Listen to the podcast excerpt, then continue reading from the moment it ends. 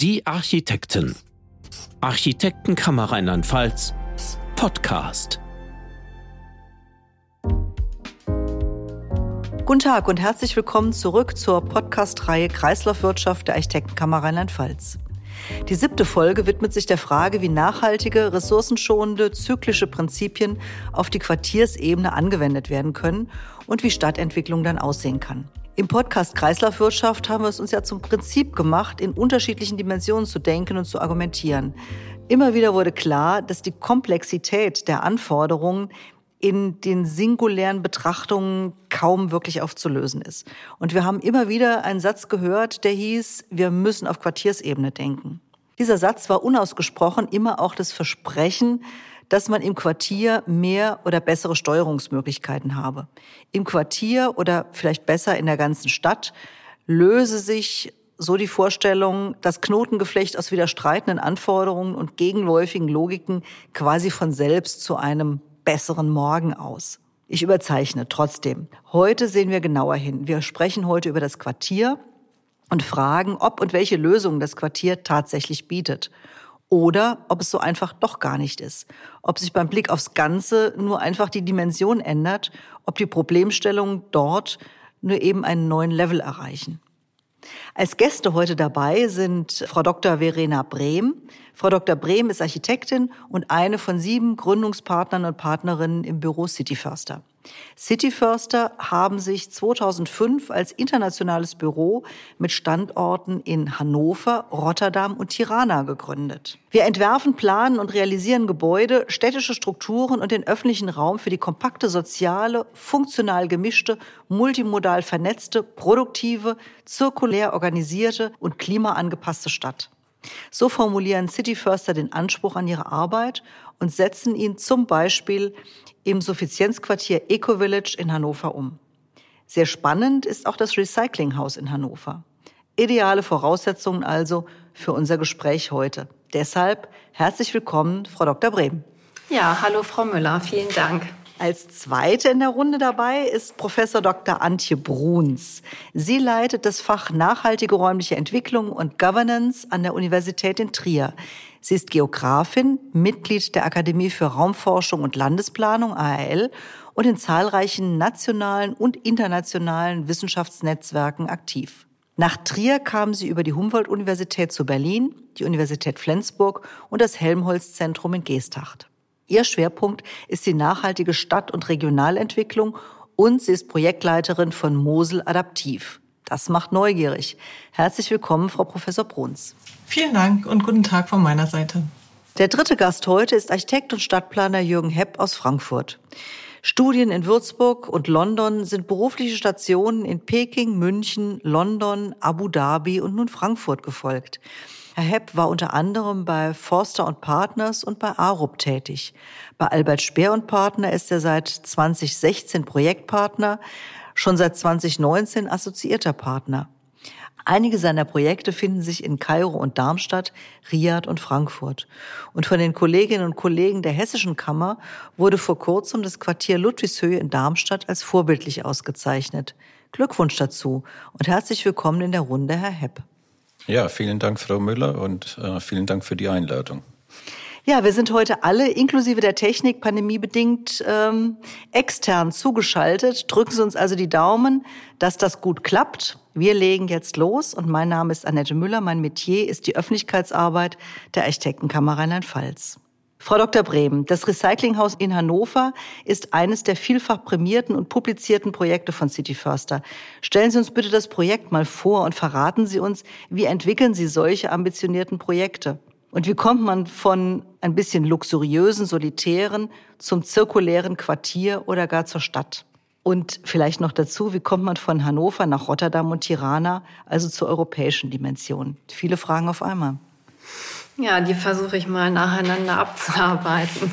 Also das Recyclinghaus ist ein experimentelles Wohnhaus. Wir nennen es auch einen Prototypen, das unter der Prämisse entstanden ist, ein Gebäude zu bauen als hundertprozentige Recycling-Architektur, also ausschließlich Gebrauchtmaterialien und Bauteile für die Errichtung zu nutzen. Das war ein Wettbewerbsverfahren von einem hannoverschen Wohnungsbauunternehmen, der Firmengruppe Gundlach. Und bei diesem Wettbewerb konnten wir uns durchsetzen mit unserem Projekt oder unserem Vorschlag. Warum? Ich glaube nicht, weil wir einen besonders besonders hervor oder hervorragenden Gebäudeentwurf gemacht haben, sondern weil wir einen Vorschlag dazu gemacht haben, wie man ähm, diesen Prozess überhaupt aufsetzen kann. Also wir haben eine Recyclingstrategie vorgeschlagen. Und das war bei dem Projekt ganz wichtig, weil es natürlich derzeit noch unglaublich schwierig ist, ähm, ein Gebäude aus äh, ausschließlich gebrauchten Bauteilen zu bauen. Die sind einfach in der Menge oder auch in der Art und Weise auf dem Markt nicht verfügbar. Und man muss da derzeit noch oder damals auch recht erfinderisch sein, um diese Bauteile überhaupt zu beschaffen. Inzwischen, also dieser Wettbewerb hat 2015 stattgefunden. Das ist ja immerhin jetzt auch schon sieben Jahre her. In der Zeit hat sich sehr viel entwickelt. Ähm, nur mal als Stichworte, Unternehmen wie Concula oder Madasta übernehmen da jetzt ganz wichtige Recherche- und Archivierungsfunktionen. Wir hatten damals ganz andere Möglichkeiten. Eher ehrenamtliche Dinge wie Bauteilbörsen standen da zur Verfügung oder eben auch die Notwendigkeit für uns, selber nach Bauteilen zu suchen, die wir dafür verwenden können. Also kurzum, wir haben, glaube ich, damals einen ganz guten Prozess vorgeschlagen, wie man dieses Projekt überhaupt bewältigen kann. Und um es auch vorwegzunehmen, wir haben es nicht geschafft. Ja, also wir haben dieses Ziel 100% Recycling nicht geschafft sondern wir haben an einem Punkt im Prozess dann beschlossen, dass wir ein recyclingfähiges und äh, nachwachsendes Material für den Rohbau benutzen. Das war dann eine Holzkonstruktion, eine nur Holzkonstruktion, also ein sortenreines Material, nicht verklebt, sondern mit Holzdübeln verschraubt. Und das war dann der Kompromiss, um wirklich mal auch einen großen Schritt weiterzukommen im Projekt. Ja, wie kommt man zu solchen Projekten, war Ihre Frage. Also die eine Sache ist natürlich, dass wir versuchen, solche Themen auch zu besetzen, sonst wird man ja gar nicht angesprochen. Und man braucht natürlich den richtigen Auftraggeber und die richtigen Kooperationspartner und ich glaube auch immer die richtige Gelegenheit, also ein bisschen Glück zum richtigen Zeitpunkt dann etwas angeboten zu kommen und dann zuzuschlagen. Und so war das auch bei diesem Projekt dass wir über diesen Wettbewerb eben die Gelegenheit hatten, ein Thema auszuprobieren, was wir auf der Agenda hatten. Und so ein Prototyp oder so ein, Sie sagten jetzt Luxus-Solitär, also ein kleines Projekt würde ich es jetzt einfach mal nennen, ist für uns auch immer eine total gute Gelegenheit, um Ideen skalierbar zu machen. Denn oft ist es ja so, dass wenn man jetzt bei Projekten in einem anderen Maßstab versucht, auch Auftraggeber von Ideen zu überzeugen und das Totschlagargument ist meistens, das haben wir aber noch nie gemacht, das können wir uns nicht vorstellen. Und wenn man dann etwas zeigen kann, was vielleicht nicht die gleiche Kragenweite hat, aber durchaus in die gleiche Richtung geht, äh, was eben geklappt hat und was äh, realisiert worden ist, da kommt man in solchen Verhandlungen meistens ein ganzes Stück weiter. Also vom kleinen Prototypen aus versuchen wir in andere Maßstäbe zu skalieren. Und dann eben auch ins Quartier zu skalieren. Dieses Eco-Village äh, Hannover nimmt das schon Dinge auf, die Sie äh, am Recyclinghaus erprobt haben? Ja, ja, durchaus. Also ähm, im Eco-Village ähm, gibt es ein Projekt, was durch eine Genossenschaft initiiert worden ist mit wirklich sehr ambitionierten Zielen. Also auch hier wieder ähm, der richtige Auftraggeber für so ein Projekt. Das ist, glaube ich, ganz wichtig. Und das Eco-Village liegt im gleichen Stadtteil wie das Recyclinghaus. Das ist am Kronsberg. Der Kronsberg ist ein Stadtteil von Hannover, der zur Expo 2000 neu entstanden ist, auch unter hohen Nachhaltigkeitszielen. Also die Wiege der Nachhaltigkeit steht in Hannover, wollte ich da mal betonen. ja, jedenfalls ist das, glaube ich, auch kein Zufall, dass diese beiden Projekte eben auch an diesem besonderen Ort in Hannover stehen. Und unsere Hoffnung ist natürlich, dass das Recyclinghaus auch einen gewissen Pionier- oder Vorbildcharakter entfalten kann. Und im Eco-Village ist es eben auch so, dass natürlich nachhaltige Bauweisen verfolgt werden, auch das Thema graue Energie eine sehr große Rolle spielt und insofern Holzbauweisen favorisiert werden und da womöglich eben auch versucht wird, gebrauchte Baustoffe einzusetzen, was ja übrigens auch nicht nur im Gebäude, sondern auch im Freiraum möglich ist. Was haben Sie da im Freiraum eingesetzt an gebrauchten Baustoffen? Naja, bisher noch gar nichts. Es ist noch nicht gebaut. Die Freiraumplaner sind natürlich schon in der Lage, einige Recyclingbaustoffe einzusetzen. Also auf der einen Seite sind natürlich so für äh, Unterbauten, also Unterkonstruktionen, Dinge wie Recyclingbeton schon ganz lange im Einsatz. Das ist also jetzt nicht unbedingt eine Innovation. Aber natürlich geht es auch darum, beispielsweise gebrauchte Gehwegplatten wieder neu einzusetzen oder Dinge, die man vor Ort findet. So haben wir es beim Recyclinghaus auch gemacht. Also as found ähm, als Gestaltungselemente zu benutzen, wie beispielsweise ein gefundenes äh, Betonfundament ist da als Sitzbank mhm. eingesetzt worden. Also da gibt es eine unglaubliche Spannweite an Möglichkeiten, wie man da gestalten kann. Mhm. Ja, prima, Dankeschön. Herr Hepp, ASP, widmet sich seit einigen Jahren ebenfalls der nachhaltigen Quartiersentwicklung. Für die Ludwigshöhe in Darmstadt haben Sie, ich habe es eben schon äh, kurz gesagt, äh, beispielsweise eine Auszeichnung erhalten in der Kategorie Quartiersplanung und Stadtentwicklung von den Kollegen der Architekten- und Stadtplanerkammer Hessen. Was macht denn die Ludwigshöhe so wegweisend? Und würden Sie jetzt äh, Hannover ähm, den Status, die Wiege der Nachhaltigkeit steht in Hannover streitig machen? Ja, das auf jeden Fall.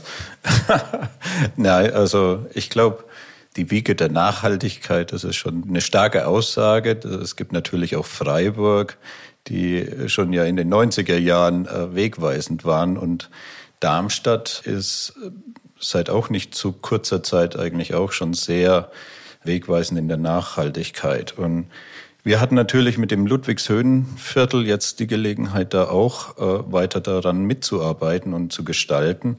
Es war ja ein Wettbewerb einer alten äh, Kasernfläche, äh, Konversionsfläche.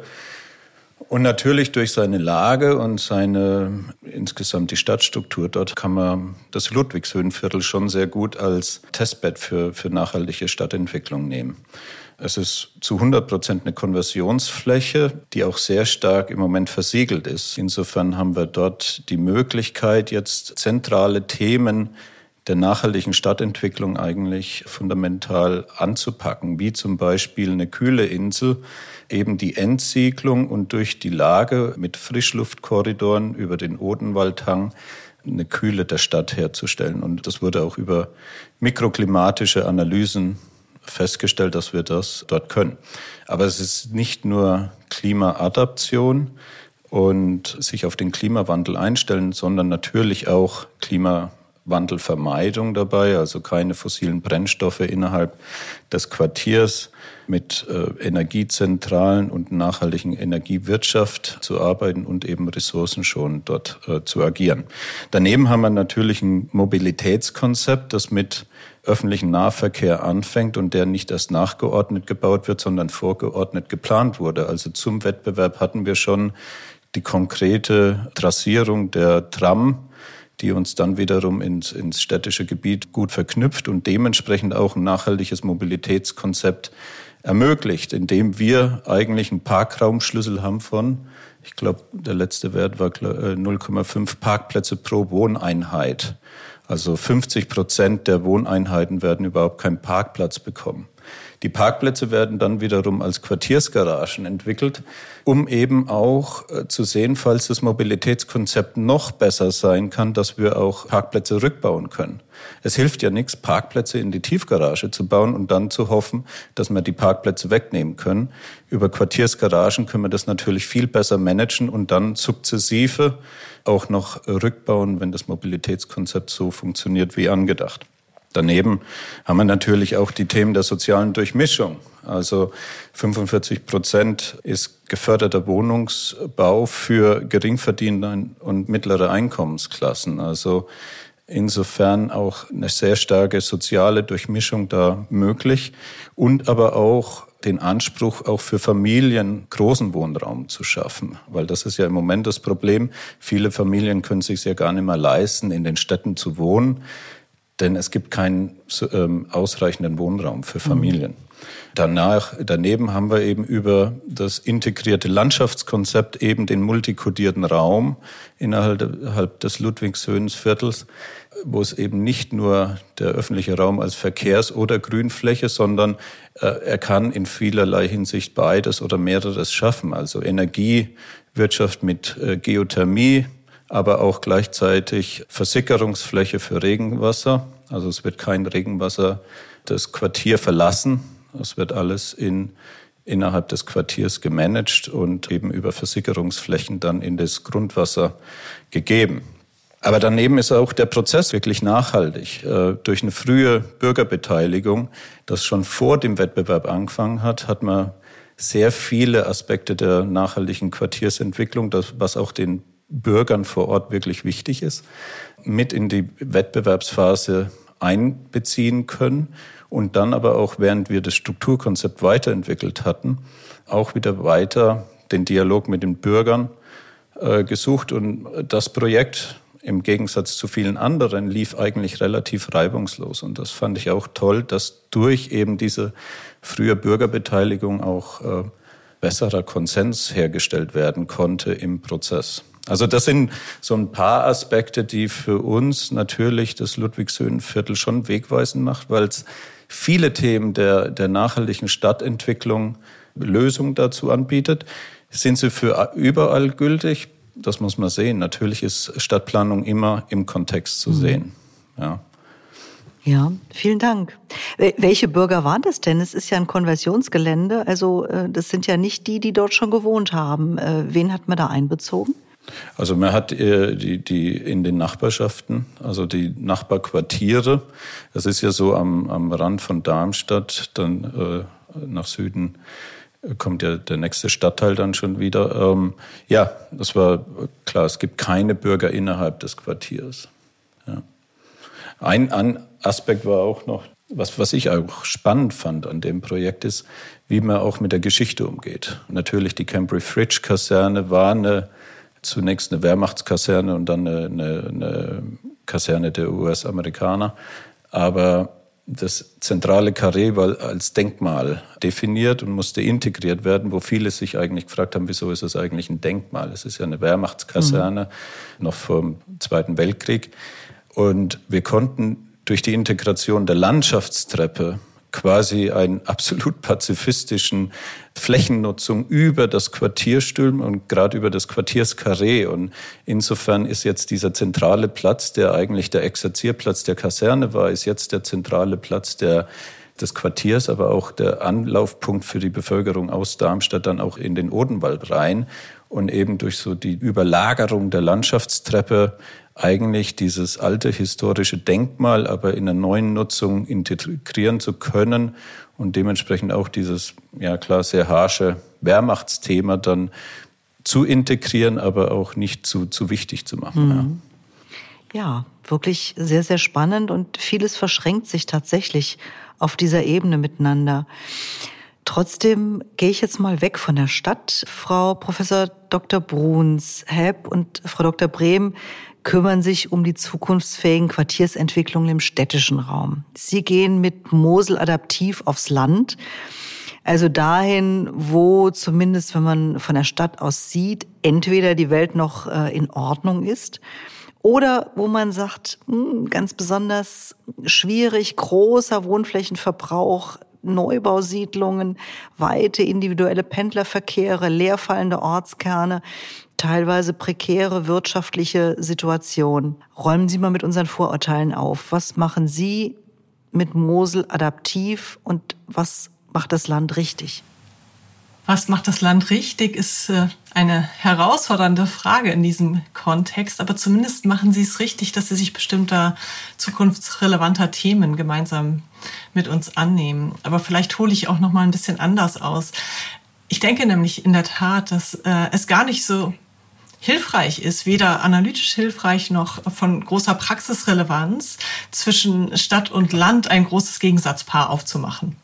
Ich denke, dass wir viele der Probleme sowohl im städtischen als auch im urbanen Kontext haben und wir ja auch viel Landschaft dazwischen haben in den bekannten Zwischenräumen, den Zwischenstädten, wie auch immer sie genannt wurden in den Debatten.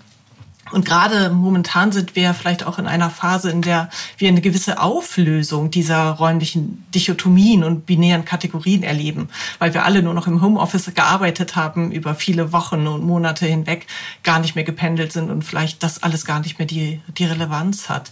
Was macht die Gemeinde Traben-Trabach, in der ich sehr stark tätig bin in dem Projekt äh, Musel Adaptiv richtig, ist, insofern schwierig zu beantworten, weil wir am Anfang dieses anwendungsorientierten Projektes stehen, ähm, wo es um kommunale Klimaanpassungsfähigkeit geht. Und uns als Humangeografinnen geht es jetzt tatsächlich erstmal um die größere Skala äh, auch der letztendlich ja kommunalen Steuerungs- und Governance Formen der Frage also, wie können wir zu Entscheidungs- und Planungsprozessen kommen, wenn wir es mit einem so komplexen Themenfeld wie dem Klimawandel zu tun haben, was durch äh, unglaubliche Unsicherheit gekennzeichnet ist, durch auch ein noch relativ geringes Wissen in vielen Bereichen. Wir wissen nicht, wie sich der Klimawandel konkret auswirken wird. Äh, wir können es auch kaum äh, monetär beziffern, was Anpassungsoptionen kosten werden. Und hinzu kommt, Traben-Trabach ist für uns deswegen so ein so spannender ähm, Forschungspartner, weil es eine finanzschwache mittlere Kommune ist. Und wir haben in Deutschland sehr viele finanzschwache Kommunen, auch sehr viele Kommunen mittlerer Größe, die also nur eine bedingte Handlungsfähigkeit haben. Und gleichzeitig sind aber Kommunen so wichtige Akteure ne, in diesem ganzen äh, Handlungsfeld. Wir haben jetzt äh, sehr viel über äh, auch schon über konkrete Quartiere und konkrete Bauten gesprochen. Aber die Frage ist ja tatsächlich immer, wie entscheiden sich auch Kommunen, die für die kommunale Planungshoheit zuständig sind, die für die Bauleitplanung zuständig sind und möglicherweise über gar nicht Wissen verfügen, was alles möglich ist, wo man auch Entscheidungen treffen kann, die in äh, andere Anpassungspfade, Entwicklungspfade dann auch münden. Und was uns freut, was wir gemeinsam mit der Kommune Traben-Trabach machen wollen in Mosel Adaptiv, ist wirklich ausloten, wo sind die Zukunftsherausforderungen. Wir sehen, die sind, liegen in sehr verschränkter Form vor. Wir können nicht trennen zwischen demografischem Wandel und Abwanderung und Leerstadt innerhalb äh, des, des äh, kleinen städtischen Quartiers, was wir dort haben, und zwischen der Zukunftsfähigkeit beispielsweise des Riesling Weinbaus, den wir sehr landschaftsprägend in der Region haben. Das heißt, was unsere Herausforderung ist. Wir müssen sehr vernetzt denken und wir können ähm, die Herausforderungen in diesem Ort an der Mittelmosel nicht ausschließlich verstehen, indem wir nur auf das Lokale schauen, sondern wir müssen auch die Einbettung in die Region, wir müssen die Einbettung letztendlich sogar auch in das Globale sehen, weil nur so können wir auch die unterschiedlichsten Triebkräfte identifizieren. Und das machen wir und wir freuen uns, dass wir eine Kommune gefunden haben, die, obwohl sie vor allem aus dem Ehrenamt heraus ja auch tätig sind und diese Aufgaben übernehmen, trotzdem sich dieser herausfordernden Fragen annehmen ähm, und damit letztendlich auch ja hoffentlich in der Zukunft zu anderen Prioritätensetzungen in ähm, dem konkreten Bauen, in der konkreten Raumgestaltung beitragen werden. Mhm. Das klingt ja wirklich sehr, sehr interessant und trifft natürlich, wenn wir auf Rheinland-Pfalz schauen, auch einen Großteil des Landes. Wer war denn die Triebkraft, dieses Projekt anzustoßen? Wie sind Sie auf Traben-Trabach gekommen? Wie es häufig so ist, es, es hängt an einzelnen Personen, die ein großes Interesse haben. Und in diesem Fall war es aber sogar auch fast ein, ein Zufall. Der Zufall lag erstens darin, dass ich gemeinsam mit Studierenden dieses Thema Klimawandel und Weinbau in der Moselregion äh, bearbeitet habe in einem Lehrforschungsprojekt. Äh, das ist so eine spezifische Form der universitären Lehre, in dem Studierende schon während ihrer Ausbildung, während ihres Studiums erste kleine Berührungspunkte mit Forschungsfragen haben. In dem Fall war es Klimaanpassung, die Forschungsfrage. Daraus entwickelte sich, weil wir die Ergebnisse Winzerinnen und Winzern vorgestellt haben, daraus entwickelte sich ein unglaubliches Interesse und auch die Nachfrage nach Wissen, nach mehr Wissen, weil äh, diese einzelnen Personen, Winzer, aber auch kommunale Akteure häufig vor dem Problem stehen, dass sie nicht genau hm, ja wissen, woher können sie Anregungen bekommen, wie kann man sich an den Klimawandel anpassen, wo gibt es gute Beispiele, Best Practices beispielsweise. Also die Frage nach Vernetzung war ganz groß. Das war so der erste Punkt. Und zu Traben-Trabach bin ich gekommen, weil mich eine äh, Traben-Trabacherin kontaktiert hat, die selbst Geografin ist, die selbst im Bereich Klimaanpassung ähm, tätig ist und forscht, jetzt bei der Verbandsgemeinde arbeitet äh, und Interesse hatte, gemeinsam mit der Kommune, sie ist auch im Stadtrat, sich diesem Thema anzunehmen. Wie war das in Darmstadt? Ja, in Darmstadt ist natürlich die Stadt die Triebfeder dahinter. Ähm, das Projekt wird durchs Stadtplanungsamt äh, von Darmstadt äh, initiiert. Und Darmstadt hat ja mit dem Bauverein auch einen öffentlichen Träger, der quasi für die gesamte Quartiersentwicklung verantwortlich ist. Also insofern äh, hält da die Stadt und die Kommune dementsprechend schon die Fäden in der Hand und kann dann über zum Beispiel städtebauliche Verträge mit den privaten Entwicklern ganz klar die Rahmenbedingungen setzen, in denen dann die einzelnen privaten Entwicklungen erfolgen werden. Daneben macht der Bauverein natürlich auch sehr viel eigene Gebäudeentwicklung. Also der gesamte geförderte Wohnungsbereich wird eigentlich über den Bauverein abgewickelt quasi. Und es war schon sehr frühzeitig im Prozess eigentlich auch immer die Frage, wie können wir zum Beispiel die soziale Durchmischung und eben die geförderten Gebäude in, in das Quartier gesamtheitlich integrieren, dass es einfach eine vernünftige Vermischung dabei gibt. Und klar, in der Diskussion wurden dann auch die Themen eben Mobilitätswandel, aber auch Klimavermeidung und Adaption mit in das Konzept eingearbeitet. Aber ja, initial ist da schon die Stadt und äh, die, die, die Kommune, mhm. um, um einfach so ein Projekt ähm, äh, so äh, auszurichten. Mhm. Ich komme mal so ein bisschen auf die Frage der äh, Suffizienz auch auf der einzelnen Wohnungsebene. Ähm, aktuell sind es, glaube ich, 46 Quadratmeter pro Kopf die wir in Deutschland an Wohnfläche verbrauchen. Nicht jeder dieser Quadratmeter wird freiwillig geputzt und beheizt. Äh, gerade in den Städten ist es ja oftmals auch so, dass äh, über die Zeit zu groß gewordene Wohnungen nicht einfach verlassen werden oder getauscht werden können. Äh, denn einerseits drohen natürlich soziale Bindungen und Nachbarschaften verloren zu gehen und andererseits sind oftmals nach langjährigen Mietverhältnissen dann die Neuvermietungspreise im Extremfall noch teurer als die von großen äh, in langjährigen Mietverträgen relativ moderaten Mieten. Sowas aufzufangen und die äh, überflüssig gewordenen Quadratmeter dann an die zu geben, die das aktuell brauchen, ist ja in keiner Weise trivial. Ist das in solchen Modellen wie mit dem Bauverein einfacher zu lösen? Ja klar, also wenn man zentralen öffentlichen Bauträger hat, ist es natürlich möglich. Und wir sehen ja, dass eigentlich, wie sagt man es, also wenn, wenn der ganze Wohnungsmarkt nur in privatwirtschaftliche Hand gelegt wird, wir quasi einfach ein Problem mit, mit dem Wohnungsmarkt grundsätzlich haben. Ähm, wir sehen das ja in Wien zum Beispiel, wo es nach wie vor einen sehr stark kommunalen, städtischen äh, Wohnbauträger gibt, der ähm, auch, auch die Mietflächen zur Verfügung stellt, es einfach stabilere Mietpreise gibt. Also das ist ja eine grundsätzliche wohnmarktpolitische Frage eigentlich, wie will sich eine Kommune oder der, die öffentliche Hand hier positionieren? Ich habe Studien zum Beispiel in England damals gemacht, aber eben auch hier in Deutschland. Sobald der, die öffentliche Hand sich aus dem Markt zurückgezogen hat, hatte die Privatwirtschaft nie die Lücke geschlossen. Mhm. Also es, ist, es gibt da einfach eine Verantwortung auch für die öffentliche Hand.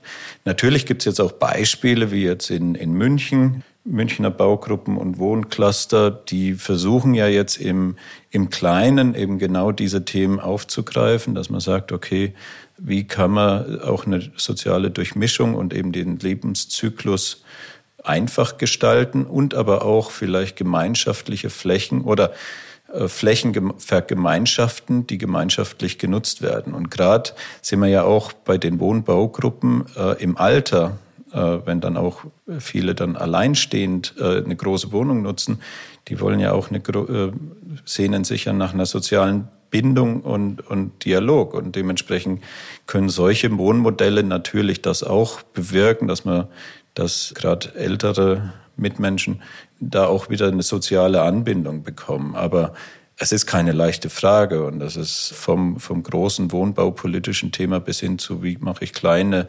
Wohnbaucluster, gibt es verschiedene Möglichkeiten, aber ich glaube, es gibt noch keine goldene Lösung. Hm, wir suchen die goldene Lösung. Yeah. Ja, ähm, das stimmt. äh, Frau Dr. Brehm, äh, suffiziente Flächennutzung, also Begrenzung von, von Wohnflächenverbrauch. Das ist, wenn wir vernünftig drüber nachdenken, sicherlich ein sehr guter Weg, äh, wenn es auch nicht einfach ist, dahin zu kommen. Aber er muss ja auch Akzeptanz finden. Wie gelingt eine Neuordnung bei zeitgemäßer Mobilitätserwartung, sozialen Begegnungs- und Erholungsräumen, äh, teilweise unter freiem Himmel oder vielleicht auch in einem äh, nicht kommerziellen, aber witterungsstabilen Umfeld. Wie gelingen solche Konzepte und wie kann man sie voranbringen?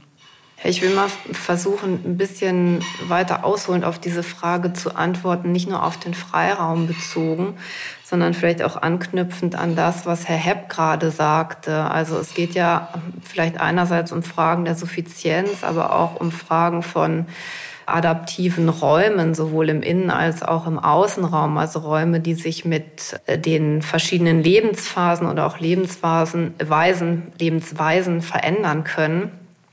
Und äh, so etwas im Wohnungsbestand umzusetzen, sowas wie Wohnungstausch oder Wohnungsumbau oder Adaption im Bestand umzusetzen, ist natürlich unglaublich komplex. Ähm, was wir jetzt bei dem Eco-Village planen, beruht eigentlich auf unterschiedlichen Strategien. Ähm, eine Lösung im Neubau kann es natürlich sein, Grundrisse und Wohnungstypen grundsätzlich darauf anzulegen, dass sie sich verändern können, beispielsweise dadurch, dass man Wohnungen von vornherein als teilbar plant oder dass man so etwas vorsieht wie Schalträume, also Räume wie zum Beispiel Gästezimmer oder auch das Homeoffice, die Wohnungen äh, zugeschaltet werden können, aber auch in bestimmten Lebensweisen wieder aus der Wohnung rausgeschaltet werden können und dann von anderen Menschen in dem Gebäude oder der Nachbarschaft genutzt werden können. Also ich glaube, das ist eine Strategie, die wir in der Hinsicht verfolgen können. Und das andere ist natürlich grundsätzlich eine Frage, bezogen auf den gesamten Suffizienzdiskurs, wie viel private Fläche brauche ich denn eigentlich und was bin ich bereit zu teilen? Und da ist, glaube ich, auch ganz interessant, welche Ziele da diese Genossenschaft, die das Eco-Village plant, ähm, sich gesetzt hat und eben auch versucht zu erreichen. Dort ist es beispielsweise so, dass äh, pro Person maximal 25 bis 30 Quadratmeter Wohnfläche zur Verfügung stehen sollen im Vergleich zu den bundesdurchschnittlichen 46 oder 47. Und äh, wir konnten das jetzt im ersten Bauabschnitt auch schon mal evaluieren und das ist tatsächlich gelungen, einen Durchschnitt von 28,4 zu erreichen. Und das ist schon inklusive der gemeinschaftlich genutzten Räume. Also das ist wirklich ziemlich ambitioniert. Dass das gelingt, liegt natürlich auch daran, und da sind wir wieder bei den Initiatoren von solchen Projekten, dass da eben Menschen auch für sich selber planen also dass Menschen versuchen, ihr eigenes Quartier zu gestalten und eben auch im Diskurs versuchen herauszufinden, wozu sie bereit sind und worauf sie sich auch einlassen möchten. Ich glaube, das ist ein ganz wichtiger Punkt bei solchen Projekten, denn sonst ist es am Ende so, dass wir meinetwegen mit Wohnungsgrößen oder auch mit ambitionierten Stellplatzschlüsseln dann an der Realität vorbeiplanen und dann bei einem Stellplatzschlüssel von 0,5 oder beim Eco-Village sind es tatsächlich nur 0,2 vielleicht etwas planen und dann im gebauten Zustand sehen, dass da doch wieder die zwei Autos vor dem Haus oder vor der Wohnung stehen. Also es kommt schon darauf an, dass man, glaube ich, da äh, Schritte geht, die in der Realität dann auch umsetzbar sind oder funktionieren. Bezogen nochmal auf Ihre Frage, wie man diesen Verzicht auf private Fläche ausgleichen kann. Ich glaube, es ist ganz, ganz klar, dass natürlich der Freiraum da eine Schlüsselrolle spielt. Der Freiraum, glaube ich, das kann man sowieso sehr generell sagen, spielt eine, eine, Schlüsselrolle zum Gelingen von nachhaltigen Quartieren insgesamt, weil er wahnsinnig viele Funktionen übernehmen muss. Das ist zum einen der angesprochene Ausgleich. Das ist ein Ort, wo wir uns treffen, wo wir Sport, Freizeit, Erholung verbringen möchten. Es ist aber auch der Ort, wo wir in Zukunft vielleicht Nahrungsmittel anbauen, vielleicht gar nicht nur um sie zu produzieren, sondern auch um äh, Bildungsaspekte oder soziale Aspekte zu verwirklichen. Und es ist natürlich auch der Ort, wo Dinge wie Regenwassermanagement stattfinden. Das ist der Ort, der sich sehr positiv auf das Mikroklima in unseren Quartieren auswirkt. Es kann sogar der Ort sein, wo wir Themen wie Biodiversität oder Förderung von Artenvielfalt verwirklichen können. Also es ist tatsächlich der Ort, der nur multikodiert, Herr Hepp hat es schon angesprochen, überhaupt gestaltet werden kann, um diese ganzen Funktionen zu erfüllen. Und wir hier bei City Förster ähm, planen eigentlich bei allen städtebaulichen Projekten nach dem Prinzip Landschaft Stadt, so nennen wir das. Also die Landschaft schafft die Stadt, ausgehend von den ähm, bestehenden Potenzialen des Ortes ähm, einfach weil der Freiraum die Qualität dieser ja doch auch dicht zu bebauenden ähm, Quartiere sicherstellen muss. Hm. Ja, London habe ich gelesen, hat einen Plan bis 2050 ähm, soll das umgesetzt werden, dass in den neuen Entwicklungen zehn Prozent, äh, jeweils zehn Prozent mehr Diversität, Biodiversität geplant ist als äh, vorgefunden. Also beispielsweise King's Cross soll, glaube ich, nach dieser Art und Weise entwickelt werden. Das wäre ein Ansatz, den Sie unterschreiben könnten, stimmt's? Ja, natürlich. Also ich glaube, dass unsere Städte ähm, durchaus geeignet sind für solche Projekte. Also ich glaube, das große Stichwort ist tatsächlich das Multikodieren, also sich zu überlegen, für welche unterschiedlichsten Zwecke wir den begrenzten Raum, den wir haben, die, das begrenzte Flächenpotenzial eigentlich nutzen können. Und ein Ort, der natürlich immer noch völlig untergenutzt ist, das sind die großen Dachflächen, auch der Innenstädte, die großen Komplexbauten Bauten, von Büros, von Parkhäusern, von Kaufhäusern, die natürlich hinsichtlich Begrünung, aber auch Nutzung in diesen, also Nutzung als Freiraum in diesen hochverdichteten Lagen eigentlich zur Verfügung stehen könnten. Also wir müssen da vielleicht auch noch etwas erfinderischer sein in der Suche nach Flächen, die wir ähm, ja weiter programmieren und gestalten können. Hm. Das schließt nahtlos oder gibt die Vorlage für eine Weitere Frage an äh, Frau Professor Bruns. Eine gemeinwohlorientierte Entwicklung braucht gewisse Hebel.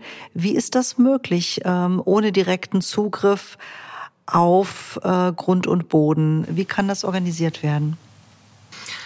Ja, na, natürlich ist das richtig, dass die öffentliche Hand äh, nur einen sehr begrenzten Zugriff hat auf vor allem ja Privateigentum. Aber wenn wir erstmal dabei bleiben und anfangen, auf welchen Raum sie denn Zugriff hat, dann ist das ja schon auch ziemlich viel, würde ich sagen, was den öffentlichen Raum beispielsweise auch gerade in hochverdichteten Quartieren betrifft. Und wenn ich mir überlege, wie das Stadtquartier, in dem ich, wenn ich nicht in Trier bin, lebe, in Berlin-Charlottenburg, dann ist das ein Quartier, was vor allem durch äh, Parkplätze dominiert für Autos. Ja, und da sind wir nur mal bei einem, um das rauszugreifen, bei einem kleinen Beispiel, wo natürlich Städte und Kommunen eine sehr große Möglichkeit haben und eine viel größere Möglichkeit, als sie das gemeinhin selbst wissen, diesen öffentlichen Raum neu zu ordnen und auch anders zu ordnen und damit wirklich Weichen zu stellen, damit wir in eine andere, nämlich nachhaltige Zukunft abbiegen können. Und das das müssen wir ja tun. Das wollen wir tun, weil das Leben aller Voraussicht nach viel schöner ist. Ja, Harald Welzer hat mal den wunderbaren Satz gesagt, ähm, selbst wenn es den Klimawandel nicht geben sollte, wäre eine Stadt ohne Autos immer noch schöner. Aber es soll nur ein Beispiel sein, dass wir öffentlichen Raum und dass Städte und Kommunen öffentlichen Raum umnutzen können. Sie können ihn neu ordnen, sie können umwidmen, sie können auch andere Verkehre zulassen beispielsweise. Ja, also Fußgängerverkehr, Fahrradverkehr eine ganz neue Bedeutung geben. Und das hat ja viele Auswirkungen. Das hat Auswirkungen auf Ressourcenflüsse, das hat Auswirkungen auf Emissionen, auf Luftqualität, äh, auf ähm, letztendlich auch Lärmbelastung, die wiederum für viele Gesundheitsprobleme, wenn wir bei dem Thema Umweltgerechtigkeit dann relevant sind. Es hat aber auch Auswirkungen darauf, wie wir den dann frei werdenden Raum anders nutzen können. Also Punkt um. Erstens würde ich sagen, es gibt mehr Handlungsmöglichkeiten, gerade auch für die öffentliche Hand und für Kommunen, als oft angenommen. Man muss es nur wollen wollen und man muss andere Weichen stellen. Man muss sich sehr ernsthaft fragen, was lebenswerte Städte und was lebenswerte Quartiere ausmacht. Ja. Ich glaube, die Antworten liegen schon weitestgehend auch auf der Hand in gewisser Weise. Aber, und das wäre so mein zweites Argument, es ist nicht nur die öffentliche Hand, die top-down steuert. Natürlich ist sie für die äh, Flächennutzung in weiten Fällen zuständig, aber wir können auch ja den Blick auf all die Akteure und die Pioniere des Wandels werfen, die schon andere Formen des Wirtschaftens und des Lebens praktizieren. Ich glaube, es lohnt sich, da sehr intensiv hinzuschauen, zu schauen, was tun die eigentlich? Also was sind die ganz konkreten Praktiken? Was machen die anders? Und dann weitet sich auch unser Verständnis, glaube ich, von dem, was Stadt und was Quartier kann, was aber auch Arbeit und Wirtschaft bedeutet. Und wenn gerade solche wichtigen Bereiche wie auf der einen Seite äh, Architektur, aber auch Stadt- und Bauleitplanung beispielsweise davon lernen, können wir, glaube ich, richtig große Schritte Richtung Nachhaltigkeit gehen. Also vieles ist möglich, wenn wir versuchen, uns das Leben anders vorzustellen und dann erstmal die ersten Schritte wagen. Und diejenigen, die vorher skeptisch waren, können es ja ausprobieren und können ja für sich entscheiden, ob es nicht doch auch Spaß macht, schön ist, neue Begegnungen zulässt. Mhm. Und ich glaube, also da würde ich gerne noch mal gerade einhaken ja. wollen, weil es ist auch eine Frage der Wertschätzung des öffentlichen Raums und was der öffentliche Raum für uns als Bewohner in der Stadt bringen soll. Und man muss ja auch sagen, ja, es gibt viele, die natürlich ihr eigenes Auto in der Stadt haben wollen. Aber wieso muss dieser Raum so hoch subventioniert sein? Denn die Anwohnerparkgebühr ist im eigentlich eine hochsubventionierte zur Verfügungstellung eines öffentlichen Guts, der öffentliche Fläche. Weil wenn wir über die Stadt der Zukunft sprechen, haben wir eigentlich immer so mittlerweile so einen Schlüssel von 80 und 50. 80 Prozent der Stadt der Zukunft ist heute schon gebaut. Gerade in Deutschland natürlich. Also wir müssen natürlich über die gebaute Stadt reden, denn äh, es ist nicht die Stadt auf der grünen Wiese, die die Lösung dazu bringt. Und eben 50 Prozent ist der öffentliche Raum. Plus, minus. Mhm. Und da geht es natürlich um die Frage, welche Wertschätzung geben wir dem öffentlichen Raum und wie kann der öffentliche Raum neu gestaltet werden? Und klar, der Schlüssel dazu ist, wie gehen wir mit Parkraum um? Und muss der Parkraum so hoch subventioniert sein. In Stockholm kostet der Park, äh, äh Anwohnerparkausweis 800 irgendwas Euro pro Jahr. Hier in Frankfurt kürzlich noch irgendwas um die 40 Euro oder 30. Und das kann einfach nicht sein, dass man sagt, dieses öffentliche Gut wird dann aber auch nur für einen Teil der Bevölkerung zu solchen Dumpingpreisen zur Verfügung gestellt. Und dadurch kriegt man natürlich diese Verhandlungsmasse zurück, mit der man wirklich Stadt der Zukunft gestalten kann. Und noch ein Thema zur Biodiversität. Städte sind heute ja schon eigentlich in einem großen Rahmen oder im Verhältnis zu den Agrarwüsten im, am Land eigentlich biodiverser. Also wir haben sehr viele Randzonen, viele Habitate in der Stadt, die eigentlich besser sind als, als am Land. Mhm. Ja, und und insofern ist auch eine Stadt, hat das Potenzial, noch stärker ein Raum der Biodiversität und der Artenvielfalt dementsprechend zu sein. Natürlich muss es sich auch aufs Land übertragen, aber da hat man schon unheimliche Potenziale in dieser ganzen Diskussion. Also die gute Nachricht ist nicht nur Stockholm hat da einen anderen Weg eingeschlagen. Ich habe gerade dieser Tage aus Freiburg gehört und das war ähm, schmunzelnd überschrieben mit, äh, wir haben ein großes Garagenaufräumprogramm gestartet ähm, die ähm, setzen jetzt den Anwohnerparkausweis auf 360 und in der Perspektive auch auf noch mehr Euro im Jahr um. Und ähm, der dort Verantwortliche sagte, also ganz viele Garagen sind jetzt aufgeräumt, weil die Autos plötzlich von der Straße runterkommen und wenigstens schon mal in die privaten Garagen rein. Frau Professor Bruns, Ihnen würde ich gerne nochmal die Frage des Klimaadaptiven, denn Mosel Adaptiv hat ja auch mit Klimaadaption zu tun, nochmal ein bisschen mitgeben und fragen, was wir im Hinblick auf die Flusslandschaften, auf die Täler an klimaadaptivem Bauen lernen müssen oder lernen sollten für die nächsten Jahre. Es wir, wir sind sozusagen Teil eines natürlichen Systems und es gibt natürliche Dynamiken und es gibt den menschgemachten Klimawandel. Und an den müssen wir uns anpassen und den müssen wir, so gut es möglich ist, aufhalten und abmildern. Der Klimawandel findet nicht nur im globalen Süden statt, irgendwo anders. Und der Klimawandel findet nicht nur irgendwann in der Zukunft statt. Er findet jetzt statt. Und alles das, was wir jetzt bauen, wird ja für 50, 70, 100, vielleicht noch länger äh, Jahre Bestand haben und wird somit unsere Zukunft auch einzementieren. Und ich denke, bei allen Entscheidungen, die jetzt die gebaute Umwelt und die nicht gebaute Umwelt betreffen, sollten wir das im Hinterkopf behalten und sollten wir daraus lernen.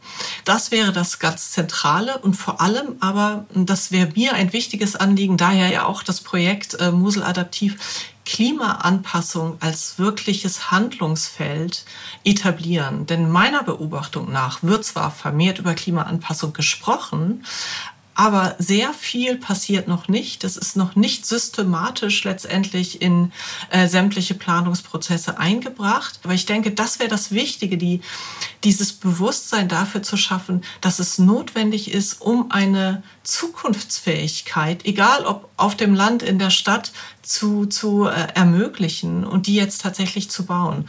Und das wäre so mein wichtiges Fazit dafür und dabei vor allem aber auch auf partizipative Verfahren zu setzen, auf Koproduktion von Wissen und aus wirklich gemeinsamen Lernprozessen, so dass man gemeinsam, also Planende und äh, Nutzende und diejenigen, die dort leben werden, gemeinsam darüber sich austauschen können, in einen Diskurs treten, wie denn diese Zukunft aussehen soll und wie man in Zukunft leben möchte.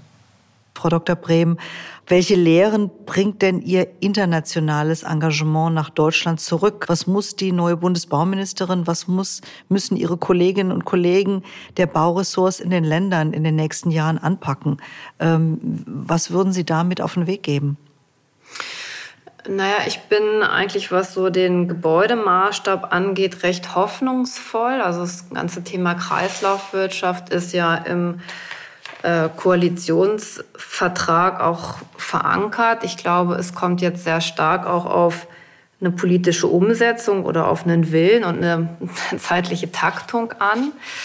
Ähm, hinsichtlich von Gebäudebewertung oder Förderung sehen wir, dass beispielsweise das Thema Betriebsenergie ergänzt wird um Herstellungsenergie. Also dieses ganze Thema graue Energie wird viel stärker in Zukunft berücksichtigt werden und sicherlich auch gefördert werden. Das ist, glaube ich, genau der richtige Weg. Ebnet auch viele Hürden in Bezug auf Recycling bauen. Mit dem Thema sind wir ja eingestiegen. Ich glaube, das wird in den nächsten Jahren zunehmend leichter werden.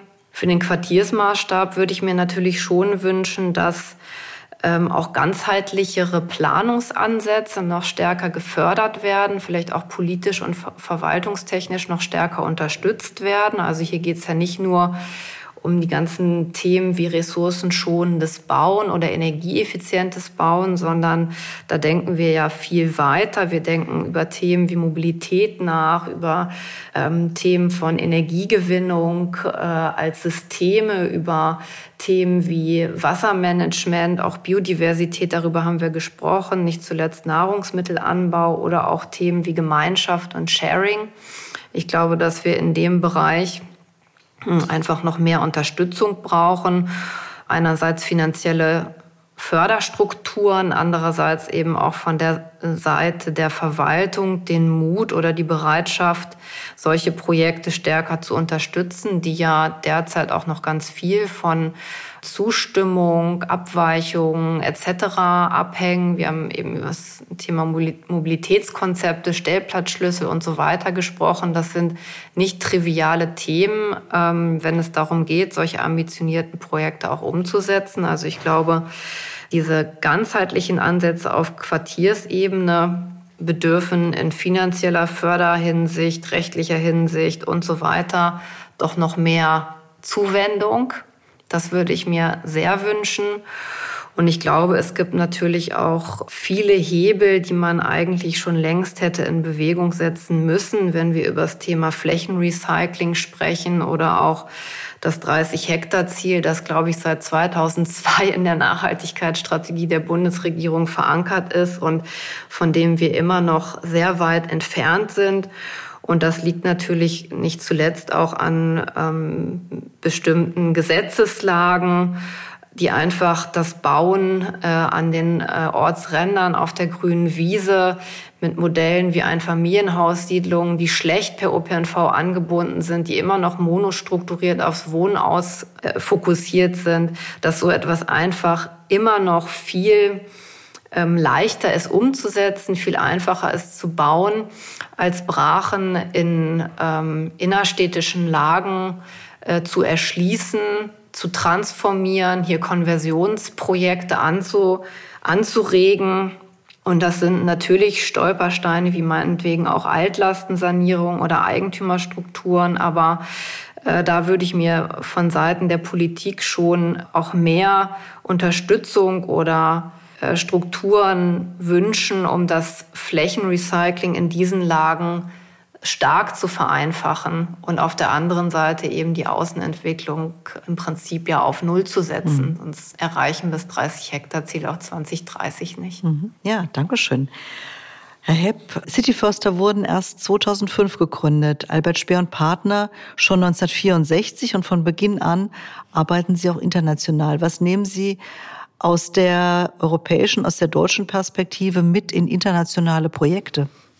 Ja, also das ist ja äh, keine Einbahnstraße, muss man gleich mal vorweg sagen. Äh, natürlich nehmen wir was mit aus unserem Kontext, aus unserem Kulturkontext. Und natürlich, die europäische Stadt hat ja sehr viele Vorzüge. Und gerade in der Nachhaltigkeitsdiskussion muss man ja sagen, wir haben ja eigentlich durch die Historie und durch die historische Stadtentwicklung der europäischen Stadt eigentlich schon ähm, die DNA einer nachhaltigen Stadtentwicklung in unseren Städten. Also das ist ja in internationalen Städten nicht unbedingt so, die vor allem später erst unter modernistischen Gesichtspunkten entwickelt wurden, die manchmal komplett autozentriert einfach sind. Also insofern haben wir mit der europäischen Stadt, die eine kompakte Stadtstruktur hat, die auch organisch gewachsen ist und eben mit auch dann den gründerzeitlichen Vierteln sehr starke verdichtete Zonen hat, ähm, haben wir einen super Grundstock. Und das nehmen wir natürlich mit in internationale Projekte als, als, als Beispiele, wie, wie man nachhaltig eine Stadtstruktur anlegen kann. Aber ich habe ja gesagt, es ist keine Einbahnstraße. Also wir nehmen natürlich sehr stark aus internationalen Projekten auch mit, wie, wie man integriert plant. Und das, äh, wie auch Frau Dr. Preben gerade gesagt hat, ich glaube, in Deutschland ist manchmal der Planungsprozess immer noch zu fragmentiert und man schaut manche Entwicklung nicht ganzheitlich genug an und man entwickelt es auch nicht ganzheitlich genug. Also ich arbeite jetzt selbst auch schon seit 15 Jahren im internationalen Kontext und also eine, eine Klimastrategie für ein Quartier ist eigentlich in den gerade wärmeren Ländern äh, gang und gäbe. Ja, dass man, dass man wirklich äh, Klimaanalysen macht und dann auch guckt, wie man über Verschattung, über Evaporation, aber auch durch Ventilation einfach ein angenehmes oder angenehmeres Stadtklima erzeugen kann. Aber auch eben durch Stadtdurchgrünung. Mobilitätsangebote. Natürlich müssen wir Mobilität immer ganzheitlich betrachten und schon am Anfang der Quartiersentwicklung und nicht erst äh, als, als nachgeordnete äh, Gesichtspunkt. Ähm, und Sie haben auf die Gründung äh, unserer Firma ähm, äh, uns an, mich angesprochen. Natürlich ist dieser integrierte Planungsansatz schon äh, liegt bei uns auch natürlich in der DNA, denn wir sind ja auch nicht nur Stadtplaner, sondern auch Landschaftsarchitekten und Mobilitätsplaner. Also wir versuchen das in unseren Teams dann auch gleichzeitig wiederzuspiegeln.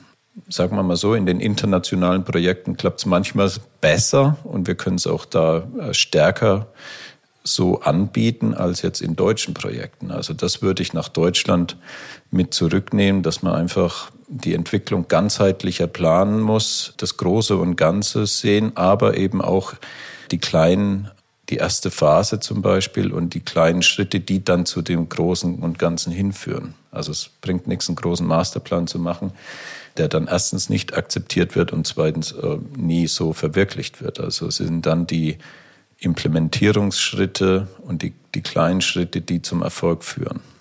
Hm. Sind wir wieder bei diesem Gegenstromprinzip der Entwicklung und auch bei der Komplexität, die wir ja im Quartier ohnehin haben und die natürlich dann auch im Planungs- und äh, Entwicklungsprozess abgebildet werden muss, logischerweise. Ja, herzlichen Dank Ihnen dreien. Herzlichen Dank, Frau Professor Bruns nach Trier und Berlin. Herzlichen Dank, Frau Dr. Brehm nach Hannover, Rotterdam und Tirana. Ich finde das ganz spannend. Rotterdam und Tirana. Und Herr Hepp, vielen, vielen Dank nach Frankfurt und äh, zu allen anderen ASP-Standorten. Das war die Podcast-Folge Blockdenken, zirkuläre Quartiersentwicklung in der Reihe Kreislaufwirtschaft der Architektenkammer Rheinland-Pfalz. Vielen Dank Ihnen dreien. Herzlichen Dank fürs Gespräch.